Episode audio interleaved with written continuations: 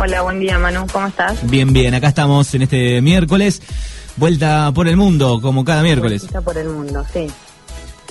Eh, hoy les traigo algunos aires de proscripciones que andan dando vuelta en América Latina, eh, porque resulta que en el mismo día, eh, que es un poco lo paradójico, Evo Morales y Rafael Correa fueron los dos inhabilitados, cada uno en sus respectivos países, para ser candidatos en las elecciones.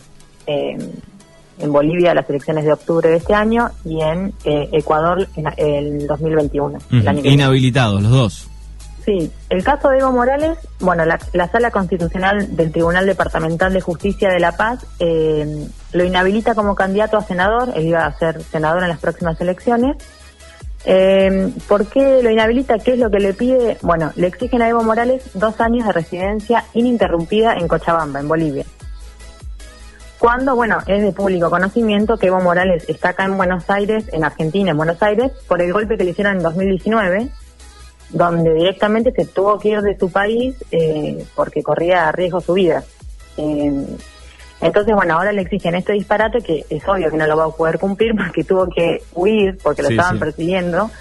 Eh, entonces, bueno, en la forma que se sucedieron los hechos del golpe y lo que vino después, bueno, era imposible que él se quedara en, Bolivia. Así que ahora lo inhabilitan para presentarse a elecciones con este con este disparate. Bueno, eso eh, por el lado de, Evo Morales. Es el caso de Evo. Sí.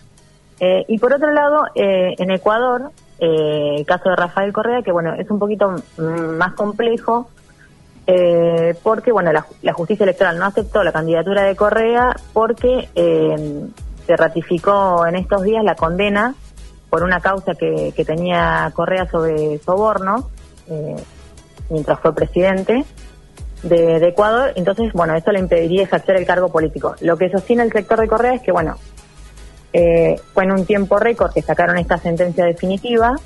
Eh, también, como en el caso de Bolivia, ellos creen con la clara intención de que no se presente elecciones. Eh, bueno, recordemos que Correa no iba como, como presidente, sino que iba a presentarse candidato a vicepresidente en las elecciones que iba a compartir fórmula con Andrés Arauz, que es el que va a ir a presidente la candidatura de Andrés Arauz sí fue aceptada. Eh, era una especie de lo que sucedió acá en Argentina, por ahí con Cristina y Alberto, ¿no? Una, eh, darle el primer lugar a alguien que no tiene tanto caudal de votos y acompañarlo en segundo lugar. Pero bueno, no se lo permite la justicia electoral. Ya la semana pasada, igualmente antes de, que tuviera este fallo, esta sentencia definitiva, el Consejo Nacional de, Ecuador había rechazado ya la inscripción de la candidatura de, a, la vicepresidencia de, de Correa porque, bueno, le exigían que lo haga presencial y Correa tampoco está eh, en su país, no está en Ecuador, está en, en, Bélgica en este momento. Eh, y esa regla de hacerlo presencial era algo que nunca había existido eh, en las presentaciones de las candidaturas en, en, Ecuador, entonces, bueno, también iban poniendo trabas, trabas, hasta que la sentencia definitiva de esto les vino, bueno, al pelo. así que, bueno, la causa por la que está mm, inhabilitado ahora, que es la causa de los sobornos, eh, acá se entrelaza todo porque es muy loco, eh, en la que está condenado Correa como coautor, sostiene a partir del testimonio como arrepentida de una de sus ex asesoras de ese momento, mientras él era presidente, donde también hay un cuaderno con algunos ilícitos registrados, eh, muy muy parecido a lo que a lo que sucedió acá en Argentina, de ese modus operandi de un cuaderno de las declaraciones de arrepentidos. Eh, y bueno, y según esta sentencia, Correa habría instigado a su asesora en ese momento para que organice la distribución de los sobornos y el sistema ilícito en, Ecuador. O sea que haciendo algunas comparaciones en, algunos países, digamos como que el historial un poco tiene que ver. Es muy, parecido todo, sí, eh, el modus operandi de cómo eh, funciona la justicia y cómo se presentan las causas, ¿no? bueno, obviamente hay un montón de sectores que, que repudian esto porque eh, sostienen que es una, eh, persecución judicial y que bueno que la democracia se gana en las urnas y que es justamente lo que no le permite ni a, ni a Evo ni, ni a Correa. Así que bueno, eh, igualmente Correa ya salió a decir que, que bueno, que obviamente no va a participar, pero que, que bueno, que planean igualmente triunfar en las elecciones de 2021. Veremos cómo, le, cómo les va con el candidato Andrés Arau, que él sí va, va a poder presentarse como presidente. Claro. Eh, bueno, sí ese por el lado de eh, Ecuador y Bolivia y estas especies de proscripciones.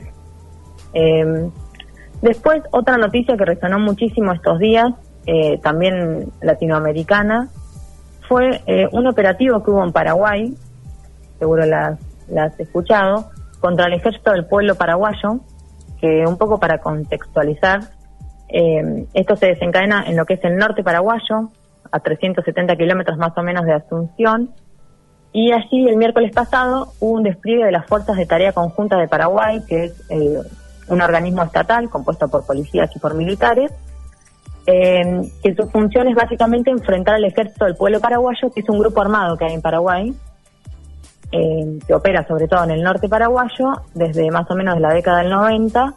Tienen un principio ideológico, pero sobre todo están más vinculados también al crimen y a la extorsión. Pero bueno, en este sentido, el vinculado al crimen, el gobierno paraguayo no se quedó atrás porque, bueno, en este operativo que hubo de esta Fuerza de Tareas Conjuntas del Estado, eh, contra esta organización guerrillera denuncian que dos niñas argentinas de 11 años fueron asesinadas. Y bueno, y acá se pone todo muy muy complejo, muy turbio, porque bueno, las familias de las niñas eh, denuncian que, fueron asesinadas en este operativo. Y después, bueno, la, información que se fue dando fue muy muy a cuentagotas. En, en principio, el presidente paraguayo, Miguel Abdo Benítez, después de que sucedió este operativo lo presentó como súper exitoso, dijo que habían eh, que habían eh, abatido a dos personas, como muy orgulloso del operativo. Después, bueno, la versión fue cambiando, se dijo que eran dos mujeres, todavía no se sabía sus edades ni nada. Eh, y después, bueno, los forenses sostuvieron que se trataban de niñas de 15 a 17 años, lo hicieron en un principio, para sostener que, bueno, que estaban en la primera línea eh, en la primera línea de ataque de la guerrilla y que estaban armadas, como para seguir justificando eh, el asesinato de estas niñas. Y bueno, y más tarde finalmente se comprueba que estas niñas tampoco estaban registradas en el Estado paraguayo, sino que eran argentinas, aparecen sus documentos y con eso también sus edades. Y, bueno, y salta que eran argentinas y que tenían 11 años, dos niñas. Eh, entonces, bueno, a partir de ahí comienza todo una, un conflicto diplomático también. La ONU pide explicaciones, la Comisión Interamericana de Derechos Humanos y también la Cancillería Argentina, que bueno, que entiende que eh, cómo eh, fue posible que no vislumbraran que eran dos niñas las que estaban ahí y no estaban armadas. Y igualmente dispararon. Una tenía seis disparos y la otra creo que dos. Eh, bueno, lo que es tremendo. Eh, y bueno, además, eh, el general a cargo de la Fuerza de Tarea Conjunta confirmó ante la prensa, y creo que este dato va a ser clave en el desarrollo de la investigación, que sabían que había niños desde 2018 más o menos en este grupo guerrillero, y bueno, y aún así actuaron de la manera en la que actuaron. Más allá ¿no? de la valoración negativa que podemos tener sobre eh, que existan eh, grupos de guerrilla en el siglo XXI en América Latina, pero bueno, el Estado tampoco puede asesinar niñas y eso es lo que lo que se le está cuestionando y se pide que se esclarezca el caso. Sí, es una causa que, eh, digo, tomó, no tomó, me parece, tanto vuelo nacional, ¿no? Eh, no, salió en algunos medios, yo estuve eh, investigando un poco porque me llamó la atención, también lo había escuchado en algunos programas de radio, pero es tremendo.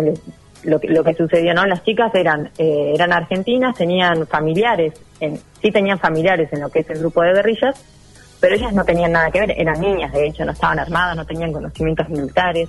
Sí, sí, y, así tengan, digo, y así tengan que ver, no sé, con los años que sean, no, no sé, 10 para arriba, digo, eh, y, acompañen ese movimiento, bueno, de última, este, la, forma de actuar es otra, ¿no? De, las fuerzas, ¿no? Sí, sí, tal cual. De hecho, también eh, los familiares, porque las niñas, incluso circularon algunas imágenes que están con, grupo, con, con ropas militares. Eh, y las familias sostienen que ellas no estaban vestidas así tampoco, así que se cree que, mm, que bueno, que el ejército mismo las vistió de esa forma como para justificar también el ataque. Eh, y también fue todo muy raro porque con el, obviamente con el pretexto del COVID, eh, enseguida los cadáveres fueron enterrados y, y, las ropas quemadas, así que medio que las pruebas se perdieron un poco ahí. Después, bueno, sí, hicieron las autopsias correspondientes y demás, pero pero bueno, fue todo muy raro como se manejó, así que sí, se le pide desde, un montón de organismos eh, que se esclarezca el caso. Bueno, realmente tristísimo que sucedan estas cosas. Sí, sí, tremendo. Eh, y por último les traigo em, una efeméride, porque, bueno, en estos días, el 4 de, septiembre, hicieron 50 años del triunfo de Salvador Allende en Chile, que, en realidad siempre cuando se habla de Allende se recuerda el 11 de septiembre, que es la, fecha en que Pinochet bombardea la Casa de la Moneda y toma largamente el poder, ¿no? En, esta dictadura que duró como 17 años. Pero bueno, otra fecha clave es el 4 de septiembre, que es el aniversario número 50 del triunfo electoral. Así que les traje como un pequeño perfil de lo que fue esta victoria chilena del socialismo. Bueno, muy eh, Bueno, sí. Sí, triunfa este 4 de septiembre, ¿no? Con el 36% de los votos, Salvador Allende, que era un médico, eh, y se convierte así en el primer presidente socialista del mundo elegido en las urnas, ¿no? Era el auge en este momento también del movimiento de guerrillas, y ellos fueron por otro lado, por la vía un poco más pacífica, y eh, ganaron democráticamente el poder en Chile después de haber perdido un montón de elecciones, se había presentado en el 52, en el 58, en el 64 y bueno, había perdido en todas. Finalmente em, eh, gana en el 70 eh, y bueno, eh, hoy, el 4 de septiembre hicieron exactamente 50 años de este triunfo. Em, hay un discurso fundacional de su llegada al poder que es interesante, ¿no? Porque enumera todo lo que se proponía hacer en pos de esta patria socialista, que tenía como objetivo, pero evidencia inmediatamente eh, y se lo comunica a su pueblo en este discurso las dificultades que iba a tener que enfrentar eh, Chile, porque bueno, tenían un montón de enemigos, eh, las corporaciones empresariales, los medios de comunicación hegemónicos sobre todo, la jerarquía eclesiástica, un sector también de las capas medias de la sociedad, también víctimas del terrorismo mediático, que también es un problema muy actual. Y bueno, y a pesar de todo esto, eh, Allende tenía, bueno, un programa totalmente radical, ¿no? Y de hecho avanzó en un montón de cuestiones. Eh, pudo avanzar significativamente en el fortalecimiento de la intervención estatal, nacionalizó el cobre poniéndole fin a, un saqueo de las empresas estadounidenses de hacía años y años con complicidades de los gobiernos chilenos. Eh, hizo expropiaciones en el sector agrario, una especie de reforma agraria que también venía de antes, pero que no se había podido concretar. Em, bueno, el Estado tenía dominio absoluto e inalineable sobre los yacimientos minerales, que era toda una novedad también. Mejora la inversión en salud, en educación, eh, nacionaliza la total, casi la totalidad del sistema financiero, la banca privada. Bueno, era un programa súper ambicioso, eh, pero bueno, conforme iban pasando los años, eh, Allende se fue encontrando con un poder económico muy concentrado que empezó con el acaparamiento de productos, que es algo que, vemos bastante seguido, también es una especie de karma de las administraciones socialistas, que es el desabastecimiento inducido. En ese momento el fantasma no era Venezuela, sino era Cuba. Eh, vamos hacia Cuba, ¿no? Eh, y que eh, relacionado con eso hay una entrevista en YouTube que se las recomiendo, que es entre Salvador Allende y Fidel Castro, en una visita que hace Fidel Castro a, Chile, creo que un año después de que asumiera Allende. Está muy buena, eh, se llama El Diálogo de, de América, del 71, sí. Y nada, es, muy interesante la conversación que tienen y hablan sobre todo también de los medios de comunicación concentrados y, y bueno, y es muy actual todo lo que plantean, así que está, está muy bueno lo que dicen. Eh, bueno, después de ese desabastecimiento inducido que, decía recién, eh, en marzo del 73 la derecha chilena esperaba una victoria bueno contundente en las elecciones parlamentarias porque había crisis económica, social, política, pero resulta que los candidatos de la Unidad Popular, que era el, movimiento de Allende, sacaron el 43% de los votos en el 73, por encima incluso de lo que había sacado Allende en el 70. Fue una elección muy buena después de tres años de, gobierno de Salvador Allende. Eh, el Partido Comunista también había hecho una buena elección en ese momento, había sacado como 16 puntos. Y esto llevó, bueno, a que la derecha denunciara fraude electoral.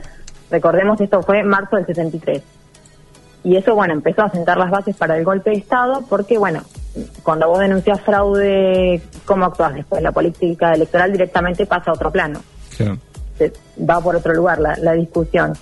Eh, también años atrás, eh, Estados Unidos desclasificó algunos documentos de esa época y, se ve, está directamente escrito, ¿no? Que la CIA, la Central de Inteligencia de los Estados Unidos, estaba financiando al diario, uno de los diarios hegemónicos de ese momento, el diario El Mercurio, eh, durante los tres años que gobernó Allende, bueno, recibían un montón de dinero de, la CIA, básicamente para, eh, nada, para oponerse a todo lo que hiciera el gobierno. O sea que todo todo combina con cualquier tiempo actual de, de, muchos países.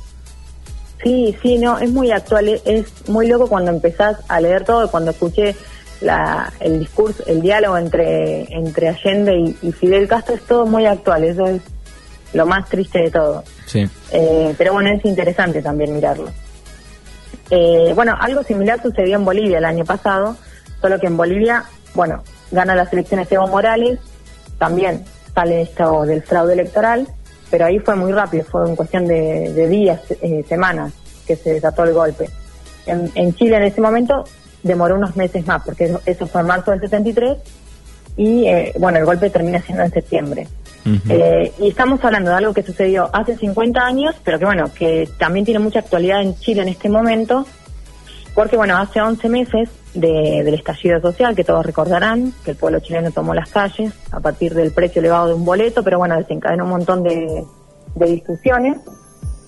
Eh, y siete semanas antes de eh, que ahora en octubre Chile va a votar si, si apoya o no la constituyente para salir de la constitución todavía de la época de Pinochet. Claro. Así que nada, es interesante. Y bueno, más que nunca se ve en Chile la herencia que dejó Allende eh, en toda la, publicidad que se está haciendo para, para esta constituyente y ojalá se concreten los derechos que, que reclama el pueblo chileno. Y bueno, en paralelo a esta efeméride de, de Allende, también en estos días, el 3 de septiembre, se, hubieran cumplido 80 años de Eduardo Galeano, eh, que fue, bueno, un gran amigo de Allende y, y bueno, ya hace cinco años de, su partida. Eh, nada, sería interesantísimo también que Galeano estuviera en este momento para relatar lo que sucede ¿no? en el mundo de hoy. Eh, y bueno, y como es considerado el maestro de los relatos cortos, eh, les traje un, pequeño relato de, Galeano hablando un poquito de su amigo Allende, así que... Eh, cerramos con, el, con este relato, te agradecemos y el próximo miércoles eh, nos volvemos a encontrar. Dale, genial. Dale. chau, chau. Chau, chau. En la Sierra Mexicana de Nayarit había una comunidad que no tenía nombre. Desde hacía siglos andaba buscando nombre esa comunidad de indios huicholes. Carlos González lo encontró por pura casualidad. Al atravesar un basural recogió un libro tirado entre los desperdicios. El personaje central del libro era un hombre que había sabido cumplir su palabra. Al llegar a la aldea, Carlos anunció, eufórico, por fin tenemos nombre y leyó el libro en voz alta para todos. La tropezada lectura le ocupó casi una semana. Después, las 150 familias votaron. Ahora tienen cómo llamarse. Esta comunidad lleva el nombre de un hombre digno, que no dudó a la hora de elegir entre la traición y la muerte. Voy para Salvador Allende, dicen ahora los caminantes.